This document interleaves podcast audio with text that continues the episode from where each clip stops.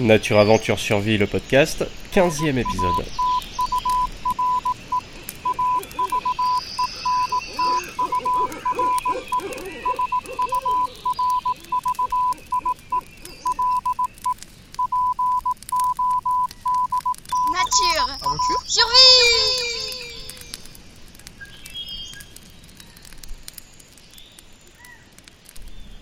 Nous retrouvons Paul Kirtley qui est instructeur de bushcraft euh, au Royaume-Uni. On discute encore un petit peu des différences entre bushcraft et survie et puis on aborde la question du matériel minimal à emporter. D'abord, nous allons finir par mourir de soif sur ce fichu rafio. Si ça continue, capitaine, nous serons bientôt au régime du docteur Bombard. Ouais. Wilson Wisdom! Y a souvent une confusion entre deux mots qui sont relativement liés. Il y a le bushcraft et la survie. En France, on a essentiellement des écoles de survie. Je crois qu'au Royaume-Uni, par contre, vous avez plus euh, d'écoles de bushcraft. Quelle est la différence? Alors, je crois qu'il y a euh, quelques différences. Alors, la plus importante, c'est celle du contexte, pas tellement le, pas tellement le contenu finalement. Un des exemples que, que je donne assez souvent, peut-être que les gens qui vont m'écouter ont déjà entendu parler de ça. J'ai déjà utilisé cet exemple, mais je crois que c'est euh, c'est un exemple parlant et il y a beaucoup de gens qui le comprennent, qui peuvent s'y rattacher. Par exemple, le feu par friction à l'archer. Je crois que beaucoup de gens euh, qui écoutent ce, podcast ont déjà euh, vu cette technique ou la connaissent déjà peut-être.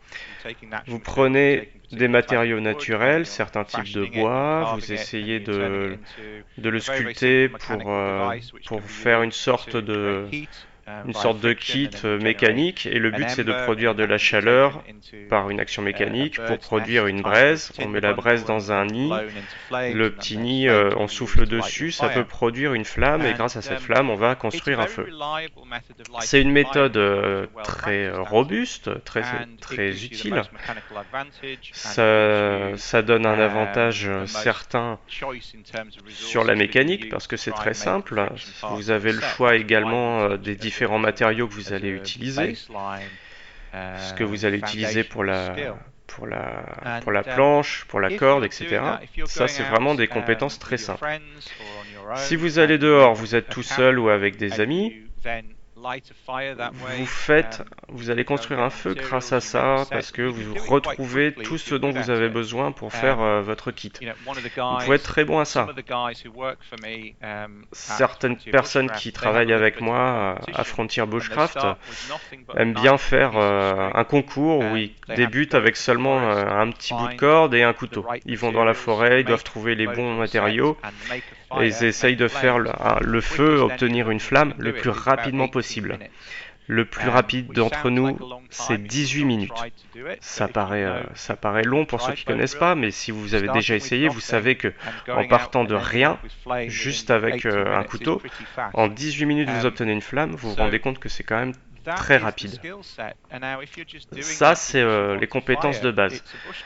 Si vous faites ça parce que vous voulez faire un feu, c'est du bushcraft. Vous faites votre feu, vous pouvez euh, faire bouillir votre eau et vous faites votre camp le soir, c'est du bushcraft. Par contre, Si vous faites un voyage en canoë dans, une, dans un endroit où euh, vous connaissez pas vraiment l'endroit, vous ne captez pas le signal euh, pour votre téléphone portable. Par exemple, il y a certaines parties dans le nord des États-Unis euh, qui sont comme ça. Vous êtes le seul bateau euh, du groupe euh, qui passe dans les rapides et vous perdez votre groupe peut-être et vous êtes le seul dans le bateau parce que c'est plus rapide, c'est plus maniable. Vous allez dans, les rapides, votre bateau chavire, le bateau continue sa route, vous ne pouvez pas le récupérer, vous, vous arrivez à vous accrocher à un caillou, vous vous lissez euh, sur le bord de la rivière Si vous tombez dans un lac, il y a de fortes chances que vous soyez loin de la berge, mais si vous êtes sur une rivière, bon ben, si vous restez pas bloqué sur un caillou, vous allez vous retrouver sur le bord de la rivière, sur la berge. Vous avez perdu votre bateau, vous êtes tout seul sur euh, la berge, et vous avez seulement ce que vous portez sur vous, votre gilet de sauvetage peut-être, vos vêtements, et ce que vous avez dans vos poches? Et là, vous allez devoir utiliser le feu par friction pour vous allumer un feu parce que vous avez froid, vous savez que vous allez peut-être passer une nuit dans la forêt, vous devez vous sécher. Là, ça devient, ça devient vraiment une compétence de survie parce que ce qui peut vous tuer, c'est l'hypothermie. Et il faut juste savoir que vous n'avez pas besoin de passer beaucoup de temps dans l'eau pour euh, souffrir d'hypothermie. Même si vous faites du canoë en mai ou au printemps, l'eau elle est encore, euh, encore très froide. Vous allez avoir très très froid. Donc si vous utilisez le même, la même compétence et les mêmes savoirs que précédemment, c'est plus du bushcraft, c'est de la survie parce que ça va vous empêcher de mourir. Uh, Par contre, encore un autre um, exemple, si vous, si vous avez un groupe d'amis qui vient à la maison, vous allez euh, dans le jardin, vous avez, euh, je sais pas, vous allez faire un barbecue, uh, et il y a vos amis qui, qui disent euh, Ah bah Alban ou allez Paul, vu que vous enseignez le bushcraft, allez, montrez-nous comment on fait du feu par friction. Et là, vous allez leur montrer. Vous avez euh, peut-être euh, un kit qui est euh, déjà fait. Vous avez peut-être des matériaux que vous allez trouver dans votre jardin que vous pouvez utiliser pour faire un kit. Et vous faites leur démonstration. Là, vous leur montrez vos compétences. Peut-être qu'ils seront en train de boire leur bière ou leur verre de vin. Ils vont apprécier voir la démonstration. Ils vont peut-être même applaudir une fois que vous avez fini. Ça, c'est euh, plus un tour euh, à montrer à vos amis. Mais c'est le même, euh, c'est le, la même compétence, les mêmes savoirs également. Donc, entre le petit tour qu'on fait entre amis lors d'une soirée, le bushcraft et la survie, tout dépend du contexte, de la situation dans laquelle on se trouve.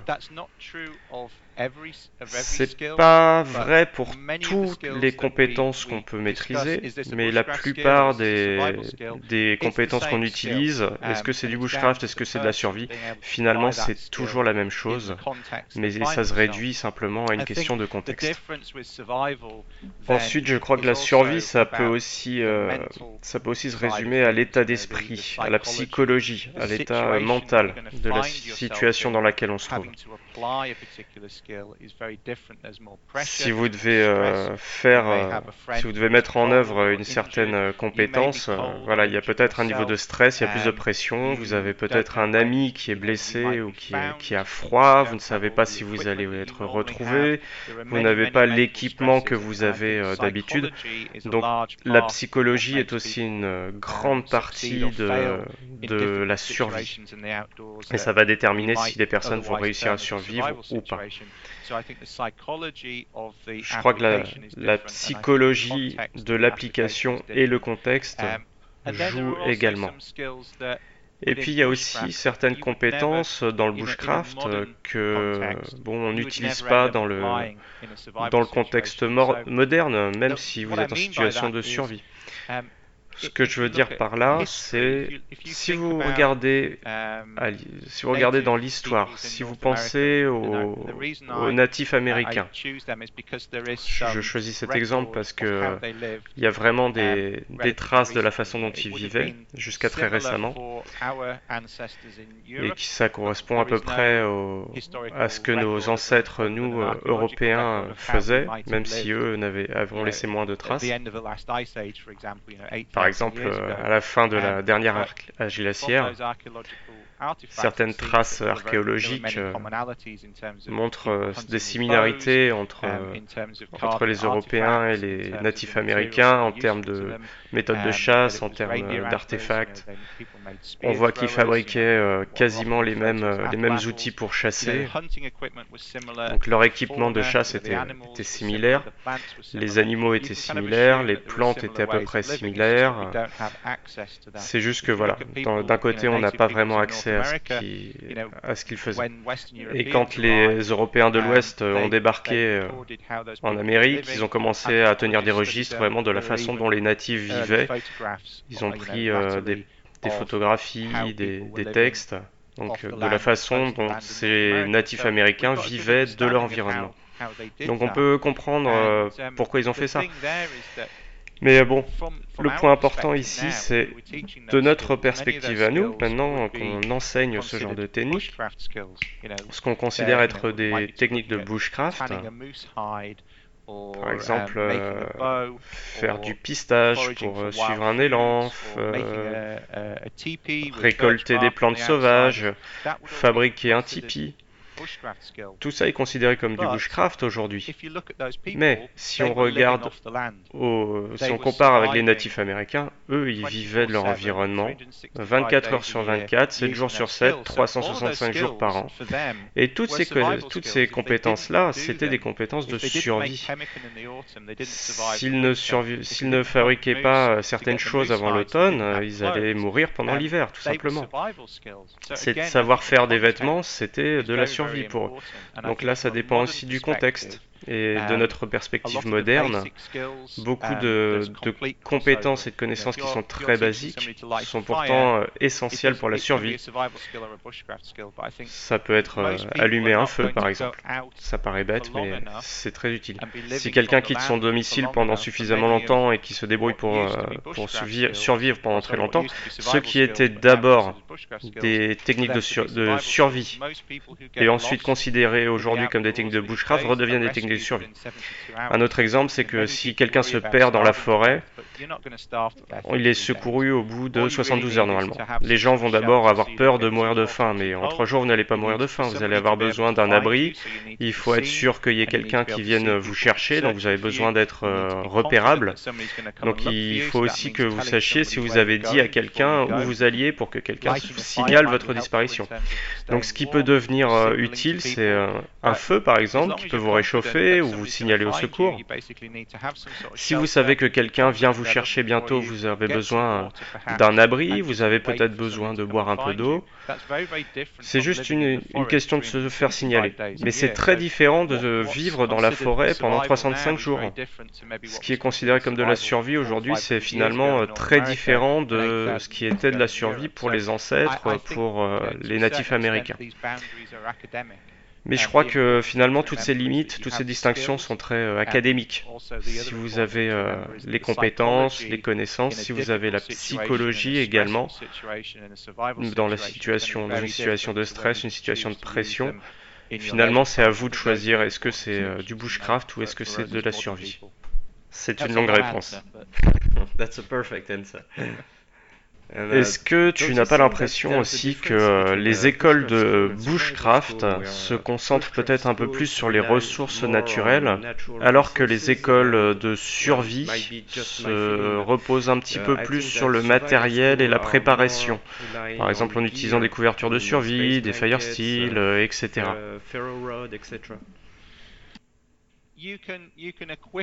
Alors, euh, on peut toujours euh, s'équiper. Si on regarde ça précisément, c'est toujours de l'équipement.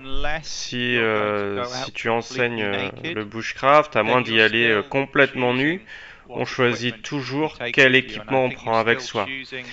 moi, je considère les vêtements comme étant une partie de l'équipement qu'on emporte.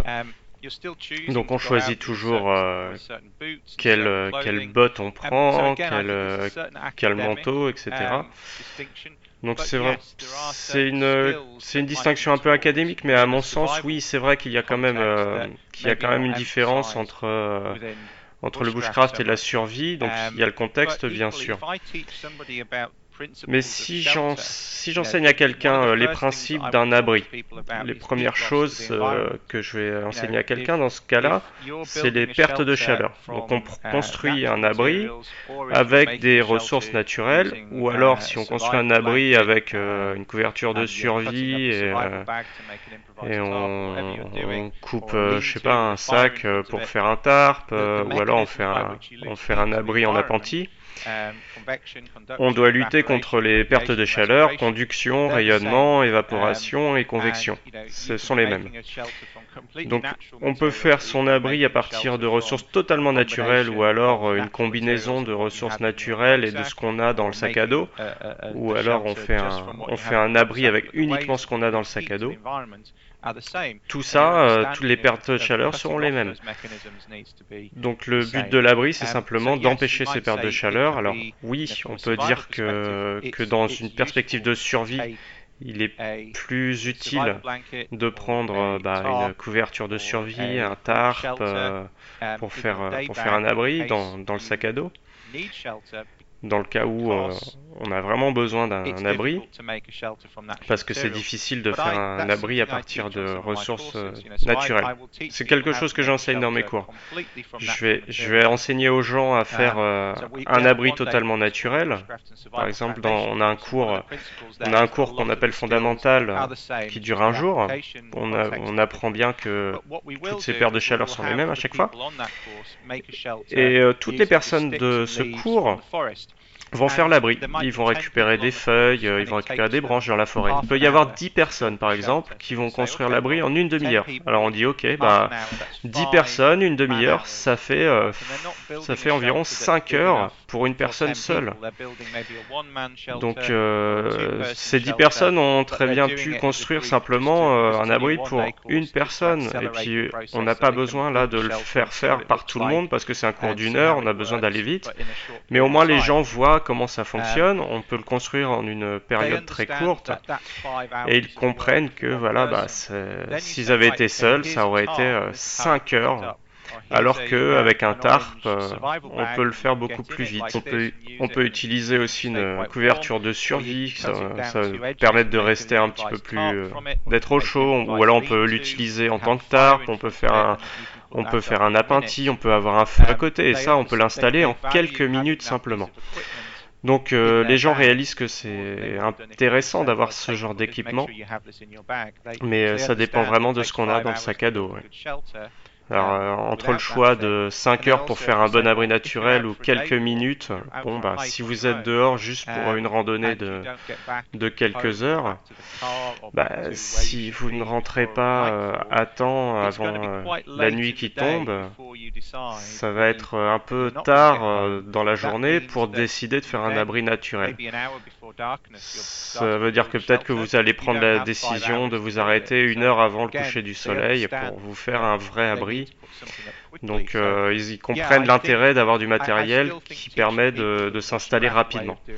Donc j'enseigne toujours la façon bushcraft aux gens de faire, euh, de faire les choses, mais je leur montre également la version moderne et les équipements modernes, les équivalents modernes, ce qui permettent de se faciliter la vie finalement. Mais je pense que les deux, les deux façons euh, s'entrecroisent vraiment très, très, de façon très intéressante. Donc euh, on peut faire la différence entre euh, le bushcraft ou la survie, mais au final on est tous des, des personnes modernes qui décident d'aller euh, dehors se balader. Donc on a besoin de prendre en compte les deux points de vue finalement. Ensuite, euh, il y a des choses que vous allez faire euh, probablement dans une situation de survie que vous allez, euh, vous allez être obligé de faire. J'ai passé par exemple quelques temps à essayer de dormir avec sans aucun sans aucun matériel pour pour dormir, pas de sac de couchage, en construisant un tout petit un tout petit abri naturel avec un feu. C'est désagréable, mais euh, si vous le faites dans une situation de survie, rien que ce feu-là vous garde un petit peu au chaud et vous garde en vie. Donc il y a des choses qu'on va faire dans une situation de survie pour rester en vie. Ça peut être un petit peu plus difficile, un peu plus extrême que si on veut juste appliquer ces techniques de bushcraft. Mais je pense que tu as tout à fait raison parce que quand on enseigne euh, sur le, quand on enseigne le bushcraft, je l'ai déjà dit, ce, ce, sont des connaissances pratiques de ressources naturelles. Et je pense qu'il y a un danger à enseigner le, la survie uniquement du point de vue du matériel les personnes qui sont le mieux équipées pour, euh, euh, faire face à une situation de survie en termes de, de compétences physiques, ce sont les personnes qui sont les meilleures en bushcraft. Si on regarde les contenus des écoles de survie, très souvent on retrouve ce qu'on appelle le bushcraft parce que ça va au-delà de simplement avoir une couverture de survie et un fire steel. Donc euh, on peut vous montrer aussi euh, beaucoup de ressources naturelles qu'on peut utiliser, beaucoup de... il y a beaucoup d'aspects qu'on peut utiliser dans, le... dans une situation de survie. Mais euh, je pense que tu as, ouais, tu as raison, même si ces limites sont très, sont très floues finalement. je pense qu'il y a, je pense que les écoles de survie insistent un peu trop sur, sur le matériel et pas assez sur les ressources naturelles qu'on peut utiliser. Alors qu'au final, les compétences qu'on utilise, les connaissances, euh, ce sont euh, exactement les mêmes. Puisqu'on parle du matériel, euh, qu'est-ce que tu penses de tous, de tous ces matériels, ces outils qu'on peut trouver dans les, dans les boutiques, sur Internet, et qui sont labellisés survie Outils de survie, kit de survie. Um, alors je pense qu'une partie de ce genre de matériel peut être intéressant. Par exemple, si je vais faire de la randonnée dans la montagne, je prendrai au moins un sac de survie. Alors, le sac de survie, c'est euh, un plastique assez épais, orange. On peut aller dedans pour, euh, pour se faire un, un abri improvisé. Ça, c'est un, un outil de survie qui est quand même assez intéressant. Les priorités dans une situation de survie, la première priorité, c'est après les, après les soucis médicaux, c'est quand même euh, la protection. Protection face à l'environnement, face à la météo. Il faut éviter d'être, d'avoir trop chaud ou d'avoir trop froid. Donc euh, on a besoin d'une protection euh, de l'environnement pour éviter euh, l'hypothermie ou l'hyperthermie. Et l'abri est quand même le, le, premier plan plus important, après bien sûr les vêtements. Mais ce genre de choses là, les sacs de survie, les, les couvertures de survie, sont des choses que vous pouvez prendre avec vous et qui sont importantes. Il y a plein d'autres choses par contre, comme les, les couteaux de survie. Je trouve que ça peut être, ça peut éventuellement être intéressant si vous allez faire une randonnée dans les forêts? Mais qu'est-ce que vous allez, qu'est-ce que vous allez survivre avec? Vous allez, vous êtes euh, dans une randonnée euh, d'un jour? Qu'est-ce que vous allez faire avec ce couteau? C'est vraiment, vraiment un gadget, je crois. on, tombe vraiment dans, dans, dans l'environnement des gadgets. C'est du marketing, c'est commercial. Le bushcraft devient de plus en plus euh, commercial. Et c'est vrai que de plus en plus, on voit des matériels labellisés bushcraft également.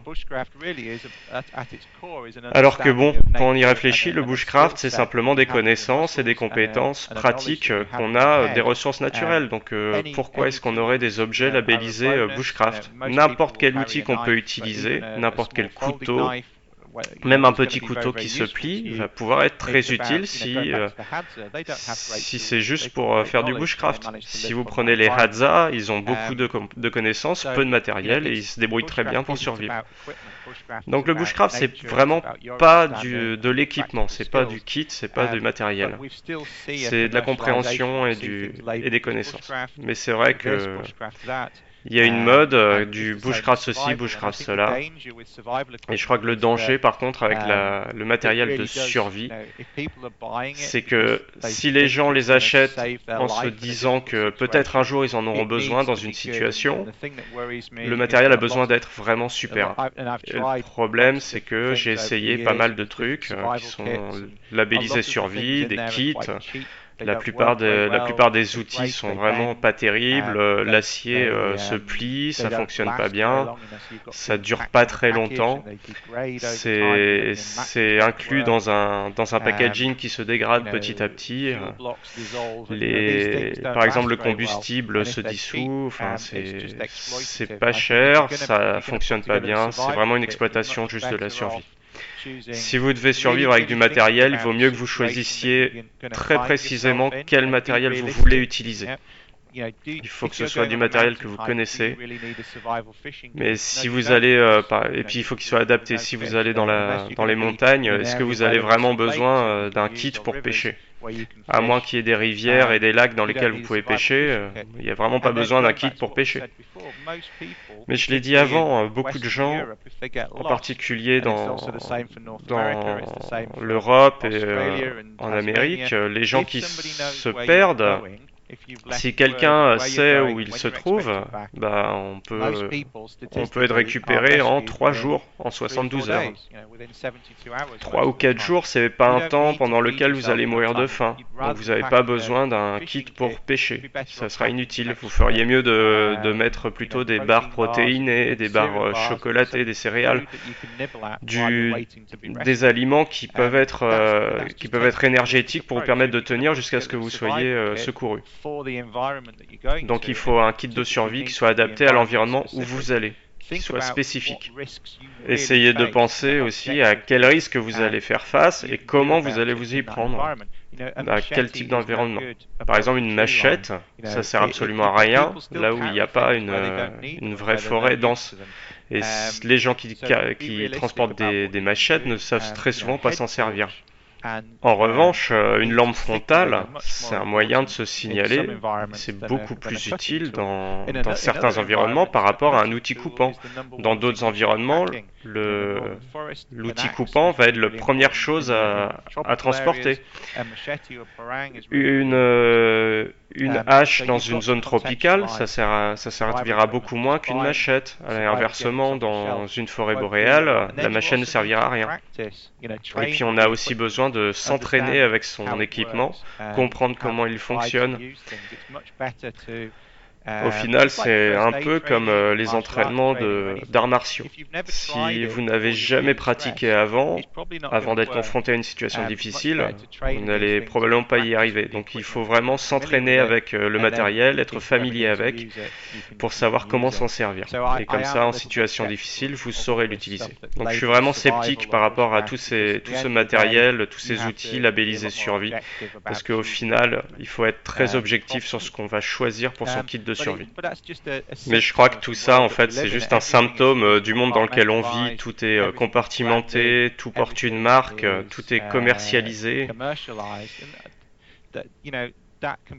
Ça peut être bien d'une certaine façon parce qu'on va avoir accès à du matériel auquel on n'aurait pas eu accès normalement.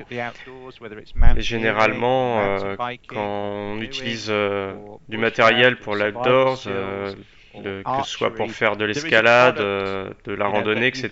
Il y a toujours un produit qu'on peut acheter pour faire quoi que ce soit, pour, résoudre des problèmes qui parfois ne se posaient même pas quand vous y réfléchissez bien. Donc c'est pas seulement pour la survie ou le bushcraft, je crois que c'est pour toutes les activités d'extérieur. Et euh, la pêche est un très bon exemple aussi. La pêche, euh, les poissons n'ont pas changé depuis euh, des centaines d'années, mais par contre l'équipement pour pêcher a vraiment énormément changé. J'ai un ami qui, qui, adore pêcher et il dit que le, le, matériel pour la pêche est en fait plutôt, de, plutôt fait pour, euh, pour attraper le pêcheur que plutôt le poisson. Et je crois que c'est un peu la même chose en bouche. C'est la fin de cette deuxième partie d'entretien avec Paul Kurtley que vous pouvez retrouver sur son site paulkurtley.co.uk Quant à nous, on se retrouve sur la page Facebook de Nature Aventure Survie, sur la chaîne YouTube, sur Twitter, sur Instagram, euh, partout où vous voulez. On se retrouve également sur le blog natureaventuresurvie.blogspot.fr et d'ici là, bonne journée et bon bushcraft à tous.